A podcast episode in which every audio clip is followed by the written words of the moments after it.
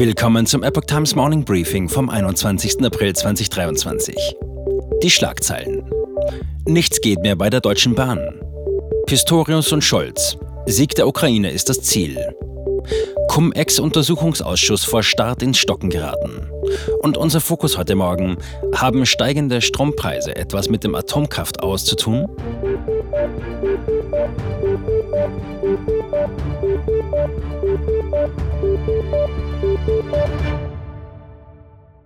In Deutschland kommt am heutigen Freitagmorgen infolge eines Warnstreiks der Schienenverkehr weitgehend zum Erliegen. Auch der Fernverkehr soll bis 13 Uhr bestreikt werden.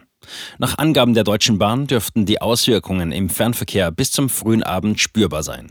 Die Gewerkschaft will für die Beschäftigten einen Lohnplus von mindestens 650 Euro erreichen oder 12 Prozent bei den oberen Einkommen.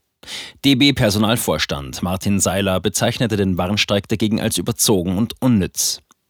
Arbeitnehmer dürfen sich bei Verspätungen nicht auf den Streik berufen. Sie haben selbst dafür Sorge zu tragen, pünktlich am Arbeitsplatz zu erscheinen.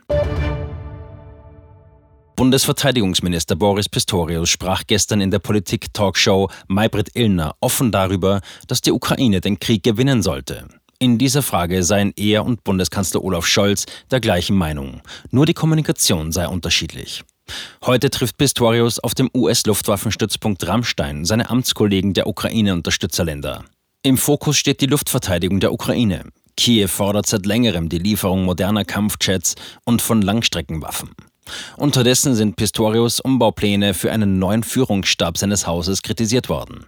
Der Verband der Beamten und Beschäftigten der Bundeswehr spricht von einer Militarisierung des Verteidigungsministeriums. Pistorius hat erklärt, Brigadegeneral Christian Freuding sollte zukünftig an der Spitze seines Ministeriums stehen. Nachdem die letzten drei deutschen Kernkraftwerke abgeschaltet wurden, kündigt der Energiekonzern E.ON eine erhebliche Erhöhung der Strompreise an. In manchen Gebieten von Nordrhein-Westfalen könnte der Preis in der Grundversorgung sogar um 45 Prozent ansteigen. Diese Ankündigung wirft Fragen über den Zusammenhang zwischen der Abschaltung der Kernkraftwerke und der Preiserhöhung auf.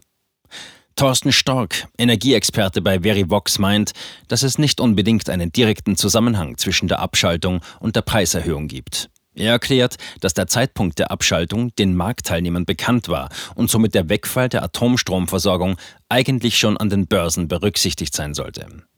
Aber trotzdem zahlen die meisten Kunden in den Grundversorgungstarifen der kommunalen Versorger Preise, die über der staatlichen Preisbremse von 40 Cent pro Kilowattstunde liegen.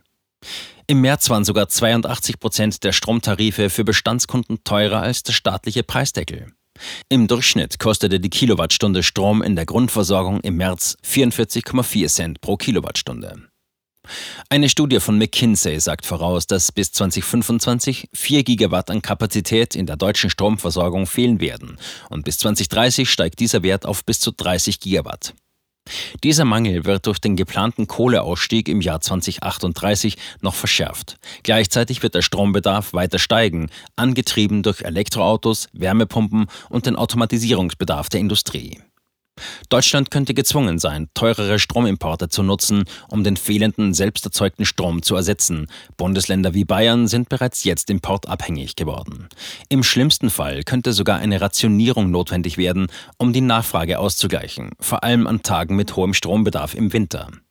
Um kurzfristig Entlastung bei den Strompreisen zu erreichen, empfehlen Verbraucherverbände und Vergleichsagenturen den Kunden, Tarife oder Anbieter zu wechseln.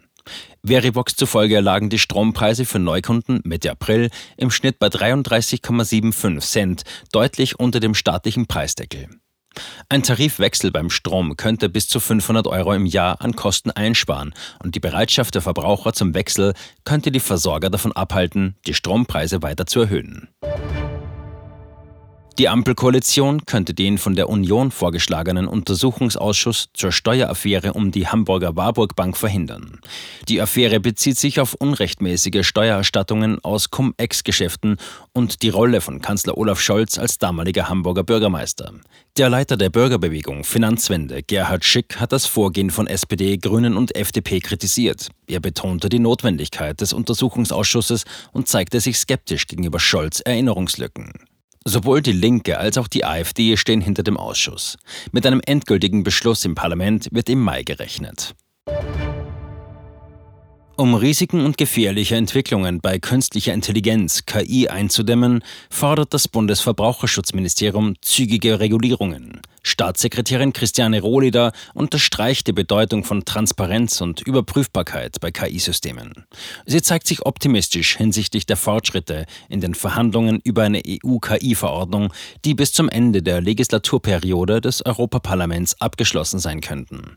Allerdings mahnt der CDU-Europaabgeordnete Axel Voss, dass politische Prozesse oft nicht mit der Forschung Schritt halten können. Parallel dazu engagiert sich der angesehene Chaos Computer Club für die Bekämpfung problematischer KI-Anwendungen und den Ausbau von KI-Kompetenzen in der Gesellschaft. Durch Bildungsinitiativen und Informationskampagnen möchte die Organisation Bürgern ein fundiertes Verständnis von KI-Systemen vermitteln und eine breite öffentliche Debatte über deren Einsatz und Regulierung fördern. Der Deutsche Richterbund hält schärfere Gesetze gegen Klimaaktivisten trotz neuer Straßenblockaden für nicht nötig.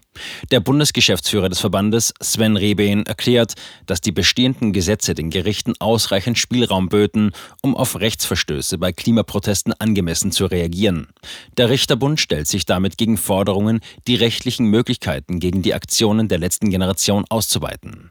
Rebehn appelliert an die Aktivisten, sich an die Regeln des Rechtsstaats zu halten und betont, dass selbst ein guter Zweck wie der Klimaschutz nicht jedes Mittel rechtfertigt.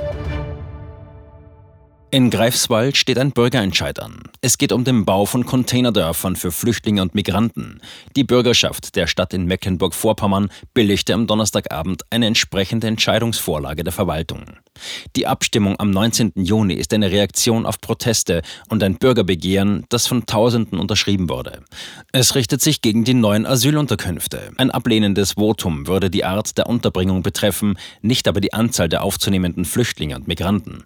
Damit der Bürgerentscheid bindend ist, muss die Antwort, die mehr Stimmen bekommt, von einem Viertel der Stimmberechtigten unterstützt werden. Das war das Epoch Times Morning Briefing mit Alexander Sieber. Die Epoch Times steht für Aufrichtigkeit und Neutralität im Journalismus. Bitte unterstützen Sie unsere Arbeit mit einem Abonnement und empfehlen Sie uns weiter.